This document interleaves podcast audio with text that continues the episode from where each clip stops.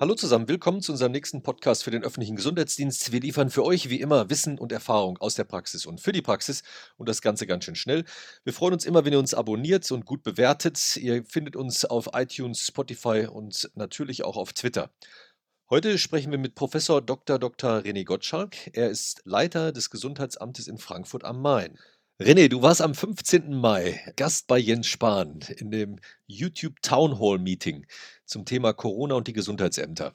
Die Aufzeichnung wurde im Internet zumindest von manchen auch ein bisschen kritisch gesehen. Was glaubst du denn im Nachhinein, was hat das Format für einen Wert? Was ist aus dem Meeting rausgekommen? Also was aus dem Meeting rausgekommen ist, weiß ich noch nicht oder kann ich, ich persönlich nicht beurteilen. Ich fand das Format nicht schlecht, das muss ich ganz ehrlich sagen. Ich fand, dass die zugeschalteten Fachleute einfach zu viel Raum, zu viel Zeit bekommen haben, weil man ja auch mit denen nicht diskutieren konnte und damit auch die berechtigten Fragen und Anliegen der Gesundheitsämter ein bisschen zu kurz gekommen sind. Das hätte ich mir anders gewünscht, aber ansonsten finde ich das Format, dass man also direkt mit dem zuständigen verantwortlichen Minister diskutieren kann, außerordentlich vernünftig. Was hast du denn noch mitgenommen? Also hast du was gelernt von den Fragen oder von den Kommentaren? Da waren ja sehr, sehr heterogene Fragen und auch die Hintergründe der Leute, die gefragt haben, waren ja sehr unterschiedlich. Ja, das, also es war ja wirklich verteilt über die ganze Republik. Das fand ich schon. Ich bin schon der Meinung, dass also jedes, sagen wir mal nicht jedes Gesundheitsamt, aber doch jede Region so im Prinzip ihre eigenen Probleme hat. Allein dadurch, dass die Fallzahlen ja so wie ein Flickenteppich sich über die Bundesrepublik ziehen, ich bin schon der Auffassung, dass im Prinzip eine konzertierte Aktion stattfinden muss. Das hat man auch gemerkt, dass die Gesundheitsämter sich noch besser zusammen besprechen müssen, dass es eine Plattform geben muss, wo die Gesundheitsämter ihre persönlichen Sorgen direkt einbringen können, auch direkt beantwortet bekommen müssen. Mhm. Also wir sind ja von Natur aus neugierig, deshalb interessiert uns natürlich ganz besonders, was du Jens Spahn noch so sagen konntest, nachdem die Kamera ausgeschaltet war. Hast du dazu eine Chance gehabt? Ja, nee, wir haben uns sowohl vorher als auch nachher unterhalten und ich hatte schon den Eindruck, dass Minister Spahn auch tatsächlich die Sorgen und Nöte der Gesundheitsämter wahrnimmt. Ich habe ihm, was meine Auffassung ist, auch darlegen können, dass ich schon der Meinung bin, dass die Gesundheitsämter absolut mit dieser Situation mit dem Rücken an der Wand stehen und es nicht damit getan ist, dass man jetzt zum Beispiel versucht, mit, mit Kräften aus der Verwaltung oder sowas die Gesundheitsämter zu unterstützen, was natürlich schon mal ein erster Schritt ist. Aber erstens kommt das Ganze zu spät, weil wir jetzt einfach in einer Phase sind, wo die Fallnachverfolgung gar nicht mehr das entscheidende Problem ist, sondern Hotspots, wie wir sie zum Beispiel in Frankfurt haben.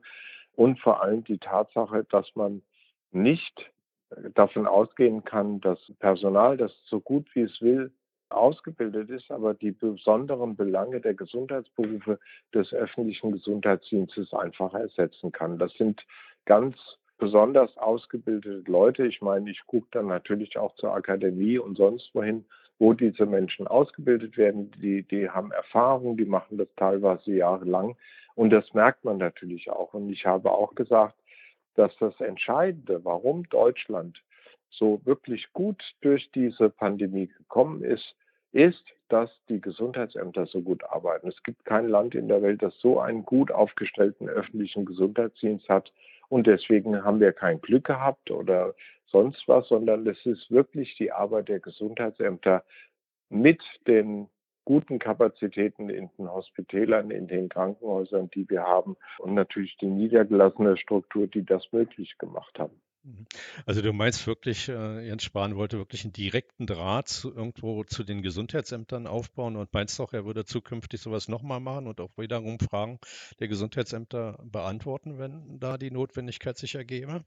Das war jetzt mein zweites direktes Treffen mit, mit Herrn Spahn und ich muss sagen, ich hatte gerade dieses Mal schon den Eindruck, dass er das wahrgenommen hat. Überhaupt keine Frage.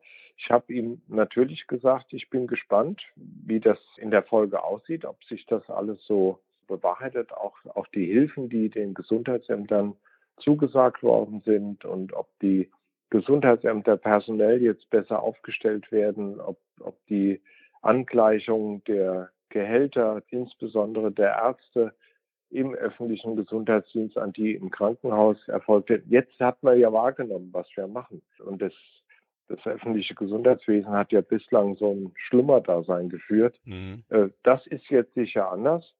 Aber ich bin ein bisschen skeptisch insgesamt. Ich mache das jetzt fast 22 Jahre und habe immer mitbekommen, dass wir bei Ebola, Lassa, bei allen möglichen Ausbrüchen immer hochgelobt worden sind. Und dann 14 Tage später war alles wie früher.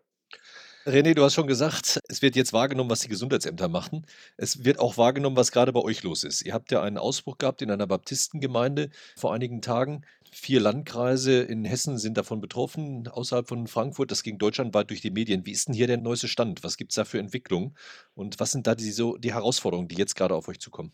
Also erstmal muss man sagen, dass Frankfurt gar nicht vorne weg war, sondern ein, ein Landkreis, du hast es ja schon gesagt, ein Landkreis hat als erster das sehr, sehr gut aufgedruselt und hat uns dann informiert, dass bei ihm Indexfälle in dieser Baptistengemeinde im Gottesdienst waren. Und somit sind wir dann überhaupt erst auf diesen Ausbruch aufmerksam geworden, der sonst bei uns sehr viel später wahrscheinlich erst entdeckt worden wäre. Also das ist auch mal ein Zeichen dafür, dass es auch andersrum gut funktioniert.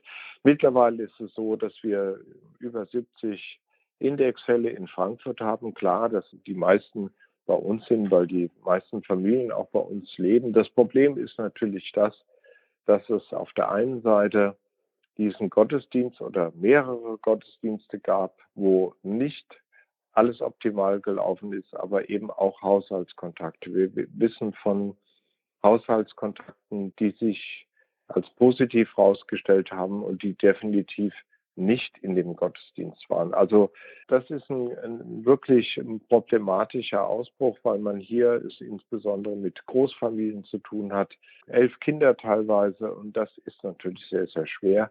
Das bindet unsere Kapazitäten momentan ziemlich, zumal wir ja noch diesen großen Ausbruch in einem Flüchtlingsheim haben, was mir persönlich noch größere Sorgen macht, weil ein Flüchtlingsheim unter Quarantäne stellen ist so einfach nicht. Man kann sich das vorstellen, wie die Lebensform, die die Umstände sind, wie diese armen Menschen seit vielen Jahren in diesen Einrichtungen lebend vorfinden, wenn man dann sagt, ihr dürft die Zimmer nicht mehr verlassen. Das ist natürlich alles andere als einfach. Deswegen haben wir alle Indexfälle erstmal ganz woanders hingebracht. Also das bindet unsere Kapazitäten momentan sehr. Und Frankfurt hat ja viele Flüchtlingseinrichtungen. Wir müssen jetzt gucken, dass wir in allen irgendwie sehen, dass wir infektiologisch da vorankommen und verhindern, dass da zu großen Ausbrüchen kommt. Jetzt hast du vorhin gesagt, wir müssen uns darauf vorbereiten, auf sogenannte Hotspots oder Ausbrüche, die hier und da passieren. Ihr seid eins der Hochleistungsgesundheitsämter in Deutschland, in, in Frankfurt. Ja? Ihr seid gut ausgestattet. Seid ihr mit den beiden Ausbrüchen jetzt schon am Ende der Kapazitäten oder wie viel könnt ihr noch? Willst du uns noch ein paar schicken? Nein, ich hoffe nicht. nein, äh, nein äh, wir, wir sind deswegen nicht am Ende der Kapazitäten, weil wir das Ganze Personal, was wir hier im Amt vorhalten, dynamisch steuern. Also ich versuche jetzt Teile des Amtes auch wieder hochzufahren und da ja insgesamt die gesamte Fallkontrolle, die Indexfallfindung, die Quarantäneverfügung und so weiter runtergehen, habe ich auch Mitarbeiter aus diesem Bereich rausgenommen. Das heißt, ich hatte zeitweise bis zu 80 Mitarbeiter aus anderen Bereichen des Amtes in der Fallfindung drin und das sind jetzt nur noch 20. Wenn es jetzt noch weiter Problemfälle gäbe, würde ich wieder umgekehrt Mitarbeiterinnen aus den anderen Bereichen da reinstecken und wir bekommen Unterstützung von momentan vier Studenten. Das klappt sehr, sehr gut. Die sind von der Uni Frankfurt. Es sind auch, ich meine, zwei Studenten aus dem Bereich der Akademie in Düsseldorf uns zugestellt worden. Und wir haben noch, das allerdings jetzt endlich zwei Covid-Scouts, die auch in diesem Bereich arbeiten. Also wir können noch ein bisschen was ab. Und du hast gesagt, Deutschland an sich ist, das wird ein Flickenteppich werden. Es wird Gegenden geben mit Ausbrüchen, wo viel los ist, andere nicht. Siehst du denn in den anderen Ländern oder aus deiner Erfahrung, so wie du es beurteilen würdest, sind die anderen auch vorbereitet? Also können wir mit so einem, können wir als Flickenteppich mit Hotspots ja, umgehen? Ja, es steht mir jetzt nicht zu, über andere Städte oder Landkreise zu sprechen, aber ich habe es ja vorhin schon gesagt, bei uns war es so, dass ein anderes Gesundheitsamt uns auf den Ausbruch hingewiesen hat. Die haben das optimal abgearbeitet und in einer Telefonkonferenz wurde deutlich, dass wir in Frankfurt im Prinzip die Letzten sind, die das noch nicht abgearbeitet haben. Hängt auch mit der Fallzahl zusammen. Also zumindest hier für Hessen kann ich sagen, die Gesundheitsämter sind zwar personell nicht gut dran, aber die jetzt in diesem Fall mit einbezogenen haben das ganz gut hinbekommen. Und ich denke auch bei allen Problemen, die die Gesundheitsämter haben, sind doch alle in ihrer Priorisierung klar. Also wenn irgendwo ein Ausbruch ist, dann wird, glaube ich, die Diskussion über Personalmangel und so weiter eingestellt und es wird im Sinne des Ausbruchsmanagements gearbeitet. Ich sehe da nicht so richtig die, die Wertschätzung momentan, gerade was die kleinen Gesundheitsämter angeht, dass die wirklich ganz hervorragende Arbeit machen. Und das ist der Schlüssel zum Erfolg gewesen und wird es auch weiterhin bleiben. Also die Gesundheitsämter müssen jetzt gefördert werden, unbedingt. Mhm. Gestern äh, ging nochmal durch die Presse, dass zwei dieser betroffenen Kreise, eine Stadt, ein Kreis, sich aktuell gegenseitig über die Informationspolitik Vorwürfe machen. Gab es bei der Kommunikation untereinander Probleme? Es waren ja wohl vier Kreise insgesamt betroffen. Hätte es da vielleicht eine zentrale Steuerung geben müssen oder beurteilst du das anders? Also ich bin jetzt nicht so weit in diesem Fall drin, dass ich selber an der Kommunikation involviert bin, aber das ist mir ein bisschen rätselhaft. Also wir haben auch relativ schnell dann eine gemeinsame Herdnummer vergeben für das Surfnet, sodass man also alle Fälle zusammenführen konnte. Wir haben diese Telefonkonferenz mit den Gesundheitsämtern gehabt. Ich habe mit einzelnen Amtsleitern gesprochen.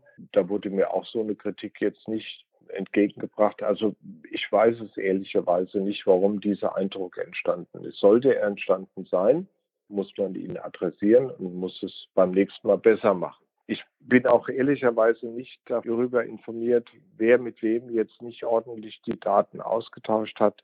Also ich habe nicht das Gefühl, dass es so war. Ein Thema von Jens Spahn ist die Digitalisierung. Hast du den Eindruck, wir müssen da jetzt reingehen oder was müsste da passieren, um den Gesundheitsämtern entsprechend auch die technischen Voraussetzungen zu geben, dass sie ihren Job noch besser machen können? Nun, also das war ja auch Thema bei der Veranstaltung mit dem Herrn Spahn. Da hatte ich ja auch schon ein bisschen versucht, den Druck rauszunehmen, weil es wird immer gesagt, die Gesundheitsämter würden noch auf Brieftaubenbasis arbeiten. Aber wir sind natürlich auch gesetzlich gezwungen, dass wir zum Beispiel Faxe entgegennehmen müssen. Das wird uns ja nicht so ohne weiteres freigestellt. Was wir unbedingt brauchen, sind elektronische Schnittstellen, die so datenverschlüsselt sind, dass man personenbezogene Gesundheitsdaten auch an das Gesundheitsamt übermitteln kann. Und das ist ja nicht das Gesundheitsamt, sondern das sind insbesondere auch die niedergelassenen Ärzte, die ähm, teilweise noch nicht mal per Mail erreichbar sind für uns. Wir kriegen ja auch teilweise gar nicht die ganzen Mailadressen aus Datenschutzgründen von der Kassenärztlichen Vereinigung. Das ist natürlich völliger Unsinn. Dann brauchen wir, und das ist ein ganz wichtiger Punkt, eine, eine ganz wichtige Forderung auch, wir brauchen endlich eine umfassende Gesundheitsamtssoftware. Wir haben ein Lastenheft erzeugt. Wir werden jetzt auch, das ist das wirklich Gute an dieser Pandemie, wir werden jetzt auch damit starten können, dass wir endlich eine teilweise webbasierte Gesundheitsamtssoftware mit allen Bereichen, die es gibt, haben werden und so dass man nicht diese verschiedenen Mosaiksteine braucht, um alle möglichen Belange des Gesundheitsamtes abzudecken. Also amtsärztlicher Dienst, Kinderheilkunde, Einschulungsuntersuchung, Infektiologie. Denn damit ist es natürlich viel einfacher, wenn, also wir werden das erstmal für Hessen machen, wenn alle hessischen Gesundheitsämter die gleiche Software haben, ist ja auch eine Auswertung viel, viel einfacher, als wenn das alles über unsere Mittelbehörde geschehen muss. Wir brauchen unbedingt eine Contract Tracing App, damit es einfacher wird für die Gesundheitsämter, wenn Menschen in Quarantäne sind oder Indexfälle, die zu Hause in der Isolierungsverfügung bekommen haben, dass man praktisch per App abfragen kann oder die uns melden können, mir geht's gut, ich habe so und so viel Fieber und so weiter und so fort. Und wir eine Meldung bekommen, wenn sie sich nicht gemeldet haben, dass man da nochmal nachfragt. Ich bin ein bisschen skeptisch, was diese Tracing-App angeht, weil ich mir einfach vorstelle, wenn ich mir ausrechne, wie weit Bluetooth reicht. Also im Freien kann das durchaus mal 15 Meter sein. Und wenn ich jetzt an einem möglichen positiven Fall in 15 Meter vorbeilaufe und kriege dann die Meldung, Sie sind gerade an einem positiven Fall vorbeigelaufen, wohin wird er sich wenden ans Gesundheitsamt? Ich glaube, da kommen viele unsinnige Anfragen ans Gesundheitsamt, was soll ich machen? Das halte ich in der Phase jetzt sowieso für nicht mehr gut, weil wir einfach viel zu wenig Fälle haben. Das ist ein ganz großes Problem. Ich glaube, mit deinen klaren Ideen zur Digitalisierung wirst du im Bundesgesundheitsministerium sicherlich offene Türen einlaufen. Die haben ja einen eigenen Bereich dafür aufgebaut, erstmals in der Geschichte des Ministeriums. Danke für deine spannenden Ideen und Schilderungen zum Thema, was gerade bei euch passiert und was der Minister noch besser machen könnte. Dankeschön. Ein schönes Update aus Frankfurt. Dankeschön. Gerne. Tschüss. Und tschüss. Mach's gut. Tschüss, René. Tschüss. Tschüss.